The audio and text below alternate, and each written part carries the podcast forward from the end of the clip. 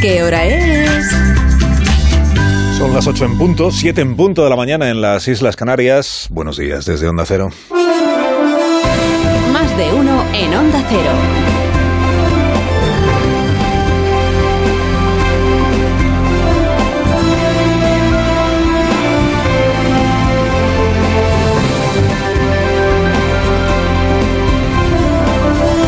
Tal? ¿Cómo están? Bienvenidos a una nueva mañana de radio. Estamos en el octavo día de diciembre del año 2022. Hoy parece todavía más temprano. ¿Por qué? Porque es la purísima. Es jornada festiva en nuestro país. Jornada festiva en España y jornada que hace historia en el Perú. La nación se fue a dormir anoche, la nación peruana, sabiendo que por primera vez tiene al frente del país y al frente del Estado a una señora, la presidenta Boluarte. Confíen en que el gobierno que se inicia respetará su misión constitucional. Ofrezco por eso arduo trabajo para hacer un país viable y reafirmo mi lealtad a la Constitución y a las leyes de la República y al pueblo peruano. Dina Boluarte es eh, presidenta, es, es de ideología izquierdista, como lo era el presidente anterior, destituido ayer por el Parlamento del Perú, destituido y detenido después de haber eh, pretendido, intentado tumbar la constitución de su país para erigirse él en el poder legislativo, en el poder judicial y en el poder ejecutor, todo al mismo tiempo. Pedro Castillo ganó las elecciones hace un año y medio, ha sido un presidente polémico, pero bueno, que presidente no lo es, presidente polémico, ha sobrevivido a dos mociones de censura, él creyó que ayer iba a prosperar la tercera y por eso utilizó un método muy expeditivo para neutralizar esa moción de censura. O sea, pongamos que usted es, es presidente de un país democrático. Ve que va a dejar de serlo o teme que va a dejar de serlo porque son mayoría los diputados que van a eh, votar a favor de su incapacitación o de su incapacidad moral para dirigir la nación por un asunto de corrupción. ¿Cuál es la forma más rápida de evitar que prospere una moción de censura? Disolver el Parlamento antes de que esa moción de censura se vote. Pues esto es lo que hizo ayer, el lo que intentó hacer el presidente Castillo, ¿no? Por sus santas narices. Dice, para eso soy el presidente, o para eso cree él que está ungido, o estaba, de la potestad de hacer y deshacer. Y por eso hizo este discurso a la nación, en el que, por supuesto, proclamó que es la gente, ¿no? El pueblo el que le estaba pidiendo que disolviera el Congreso. En atención al reclamo ciudadano a lo largo y ancho del país, tomamos la decisión de establecer un gobierno de excepción orientado a restablecer el Estado de Derecho y la democracia, el pueblo me lo pide, pues yo lo hago. ¿Por qué? Porque la democracia verdadera es la que encarna él, el presidente, no el Congreso. El Congreso este que le está buscando todos los días las vueltas al presidente. Dice, la democracia soy yo. Y por tanto tengo que prescindir del Parlamento, tengo que rehacer la Constitución, tengo que intervenir el Poder Judicial, tengo que asaltar el Tribunal Constitucional. Y todo eso es en efecto lo que anunció Pedro Castillo. disolver temporalmente el Congreso de la República, se decreta el toque de queda a nivel nacional, se declara en reorganización el sistema de justicia, el Poder Judicial, el Ministerio Público, el Tribunal Constitucional. Ministerio Público, la Fiscalía también la iba a, a intervenir. O sea, tú anuncias, en aras naturalmente de la democracia verdadera, toque de queda, gobierno de excepción y decretos presidenciales en lugar de leyes. ¿no? A partir de ahora se gobierna aquí por decreto y sin parlamento. Mire, hasta que Pedro Castillo, este presidente muy celebrado hace año y medio cuando llegó a la presidencia, en buena medida era un enigma, Pedro Castillo, era un hombre eh, que venía de un, de un origen humilde, era campesino, profesor, maestro de escuel- de escuela, pertenecía en aquel momento al partido mayoritario, el que ganó las elecciones, que es Perú Libre, un partido de izquierdas, muy celebrado en aquel momento por sus compañeros de la izquierda latinoamericana, en México, en Argentina, también en Chile, también en Bolivia, también en España, eh, lo celebró mucho el partido Podemos, hasta que Pedro Castillo anunció ayer esto que acaban ustedes de escuchar, o sea, que se investía a sí mismo como el único poder en el Perú, las opiniones entre políticos, eh, ciudadanos, eh, periodistas, comentaristas, estaban bastante divididas respecto a esta tercera moción de censura que se iba a votar en el Parlamento. Había quien tachaba a Pedro Castillo de corrupto y al Congreso de, de íntegro, y había, al revés, quien veía a Pedro Castillo como víctima de una persecución política injustificada o no fundamentada. Digo, hasta que pronunció este discurso. Claro, en el momento en el que pronunció ese discurso ya las cosas empezaron a cambiar. Hasta ese momento, por reflejar la diversidad de opiniones que había en la propia sociedad peruana, pues este pasaje de la transmisión muy vibrante que hizo ayer Radioprogramas del Perú, RPP, recogiendo opiniones ciudadanas para todos los gustos. Como en el Congreso una de sinvergüenzas y en el Poder Ejecutivo otro sinvergüenza. Qué mala suerte a nosotros los peruanos. La clase política una sinvergüencería. ¿Respalda el golpe de Estado del presidente Pedro Castillo? No, no, no, no, no. No hace de golpe de Estado. El Congreso está dando golpe de Estado. ¿Está de acuerdo o no con que se haya disuelto Con que se vayan todos. Todos, incluido el Ejecutivo y el Legislativo. Que se vayan todos. Es un golpe de Estado. Está empezando a ser dictador. Todo depende ahora de las Fuerzas Armadas si es que van a respaldar esto o no. No hay otra. Desde la división de opiniones había quien entendía que el golpe de Estado es el que estaba dando el Congreso contra el presidente por esta moción de censura. Otros que no, que decían Castillo es el golpista. Y como bien decía este último ciudadano al que hemos escuchado, dependía de lo que las Fuerzas Armadas hicieran. Si se ponían de parte del presidente, prosperaba el golpe. Si se ponían en contra del presidente, sucumbía el golpe y el presidente. Y eso es lo que, lo que ha ocurrido. Claro, para entonces, una vez que se produjo el discurso este de Pedro Castillo, pues ya la división de opiniones fue menguando.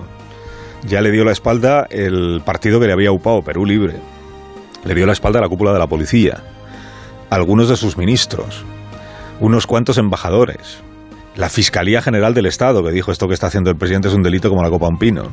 El presidente del Tribunal Constitucional, que dijo este señor a partir de este momento es un golpista. Y el Congreso. El Congreso que confiado en que los militares no ejecutaran la disolución ordenada por Pedro Castillo, procedió a votar la moción de censura. Camones Soriano. Sí. Camones Soriano, sí. Cabero Alba. Por la libertad y la Constitución, sí. Cabero Alba, sí. probablemente acabaron votando sí diputados que igual inicialmente iban a haber votado no, pero que en vista de lo que estaba haciendo el presidente decidieron que sí, que había que incapacitarle y la mayoría votó sí, no todos, ¿eh? no todos porque algún diputado votó que no. Echeverría Rodríguez. Por la recuperación de mi país, siempre estaré presente y, y daré la vida por ella. No. No. Echeverría Rodríguez, no. Echeverría Rodríguez, por ejemplo, pues votó que votó que no, pero el resultado fue abrumador a favor de la destitución del todavía presidente golpista. Ha sido aprobada la resolución que declara la vacancia de la presidencia de la República. Señores congresistas, voy a continuar. Voy a continuar.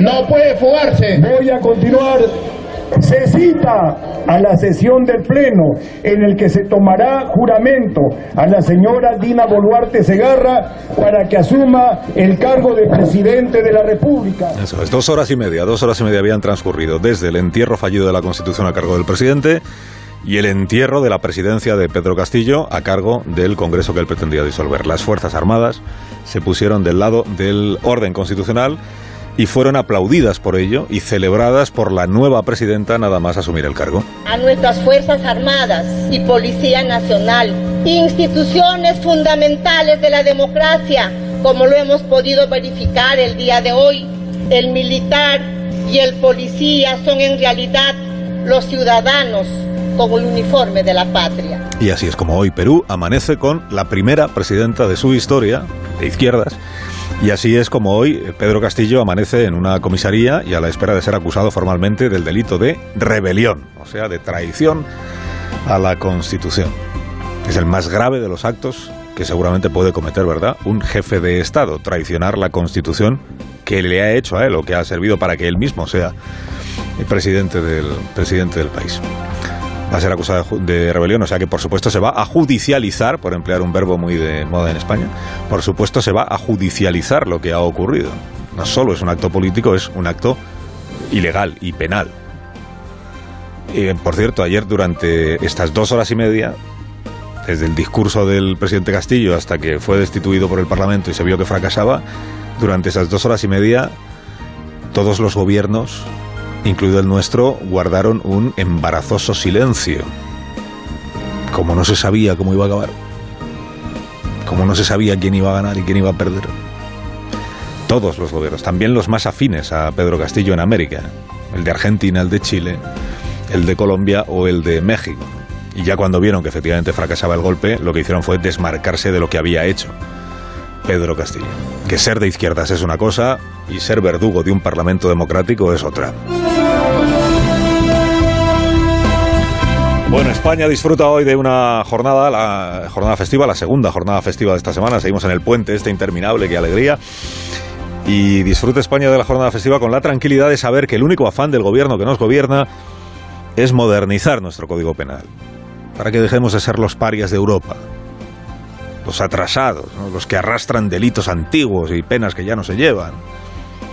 Enarboló con gran entusiasmo con entusiasmo digno de mejor causa. Ayer la ministra de Educación, ay ministra, ministra, ministra, y portavoz del PSOE Pilar Alegría, este estribillo chusco que ha parido a la Moncloa sobre lo antiguo que es nuestro Código Penal. Sabe que el compromiso por parte también de este gobierno fue desde, ha sido desde un primer momento europeizar, si me permite así también, nuestro Código Penal, un Código Penal que arrastra ya desde el año 1822. Arrastramos un Código Penal desde el año 1800, de la matraca esta de 1822. Ay, ministra. Que no, que el Código Penal que está en vigor en España es de 1995 que lo parieron las Cortes Generales gobernando Felipe González. Dice, no, pero es que hay delitos que ya se definieron en el Código de 1822. Y bueno, claro. De 1822 es la definición penal del homicidio, por si acaso se anima el gobierno también a... Dice, vamos a revisarla, no vaya a ser que en Europa ya no se penalice el homicidio. Y nos hayamos quedado antiguos también en esto.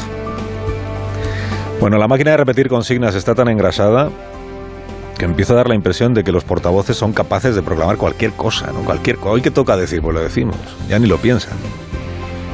Ahora se ha quedado antigua también la malversación, el delito de malversación, vaya por Dios. En el PSOE nadie se había dado cuenta de lo anacrónico que era el delito de malversación hasta que Oriol Junqueras reclamó que le liberaran de su carga a él y a los que están todavía por ser juzgados de Esquerra Republicana de Cataluña. Es que ya ni siquiera se disimula que es una reforma del Código Penal al gusto de quienes ya eh, delinquieron. Es que ya ni se niega eso. Pero dice el gobierno, eh, ni un paso atrás en la lucha contra la corrupción. Eh. Dice el coro socialista, ni un paso atrás. Eh. No vaya a parecer que estamos aquí a favor de los corruptos. No, para... Pero si están ustedes cambiando el, el delito de malversación a la carta. ¿qué es la corrupción? Dice, ¿qué es la malversación? Pues malversar el Código Penal, que es lo que... Ha dicho Yolanda Díaz que ella sobre esto de, mal, de, la malversación ella no tiene nada que aportar de momento. En relación a la malversación, lo único que me consta son las enmiendas que está trabajando nuestro grupo parlamentario, eh, que las conocerán ustedes cuando se hagan públicas. Las conocerán ustedes cuando las conozcan. No se moje tanto, vicepresidenta. Y después de todo solo estamos hablando de la calificación penal del abuso de poder para desviar dinero público. No se moje tanto. Dice, hasta ahora parecía estupendo que en España se castigara más que en ningún sitio la malversación, porque había que limpiar de corrupción España. Ahora ya no. Ahora ya es que nos hemos quedado antiguos, anacrónicos, ya no somos europeos, porque Esquerra ha dicho que lo suyo solo es política. O sea que el dinero que se malversa para hacer política, bien malversado está. Tócate los códigos penales. Al PP le parece mal, ya. Feijó tiene una lista cada vez más larga de reformas legales que promete deshacer si alguna vez tiene mayoría parlamentaria suficiente para hacerlo. Si alguna vez la tiene, que de momento no es el caso. Ayer estuvo en este programa el líder del PP, igual usted lo escuchó, y recomendó a Ciudadanos, le recomendó que se extinga ya de una manera elegante. Yo creo que Ciudadanos en este momento es un partido que debe de despedirse del ámbito político de la, de la, forma más digna posible, porque si no, en las urnas eh, no, no, no va a tener representación. El proyecto de Ciudadanos en este momento es, eh, está subsumido dentro del Partido Popular. Ciudadanos ya somos nosotros, dice Feijóo. Eh, extínganse, hombre. Absorber todo el voto de Ciudadanos. Este fue un proyecto ya, una, un objetivo de Pablo Casado. Este sí lo comparte, que en paz descanse. Este sí lo comparte el, el señor Núñez Fijo. Por cierto, fue gracias a la entrevista de ayer en este programa fue gracias a la entrevista como supieron los votantes aragoneses que el rival de Javier Lambán para las autonómicas de mayo por parte del PP va a ser el alcalde de Zaragoza, el actual alcalde de Zaragoza, Jorge Azcón. Espero usted a final de año. Me gustaría que lo dijese él y no yo. Él. Sí. Ya tenemos una pista, es, es él, no se llamará Jorge. Hay que ser respetuoso con los territorios, somos un partido autonomista. Bien, Azcón entonces. ¿Y entonces a la alcaldía de Zaragoza? Pues esperemos a que ella nos lo diga. Ella. Claro, si ella va a ser la candidata a la alcaldía de Zaragoza, es que él va a ser el candidato de... Bueno, la decisión de que sea Jorge Azcón quien se mida con Javier Lambán está tomada. Aunque Azcón todavía se resista. No sé si a anunciarlo o a asumirlo, pero va a ser él. quién será la candidata a la alcaldía de Zaragoza, eso está por decidir. Ahí la cosa aún no está. Y por cierto, el PSOE de Zaragoza ha exigido que Azcón renuncie ya a la alcaldía. Porque dice el PSOE de Zaragoza que no le parece bien que siga siendo alcalde mientras se promociona como candidato. El PSOE lo dice. Mientras Reyes Maroto y Carolina Darias ejercen como ministras y candidatas a las alcaldías de Madrid y de Las Palmas. Carlos Alsina en Onda Cero.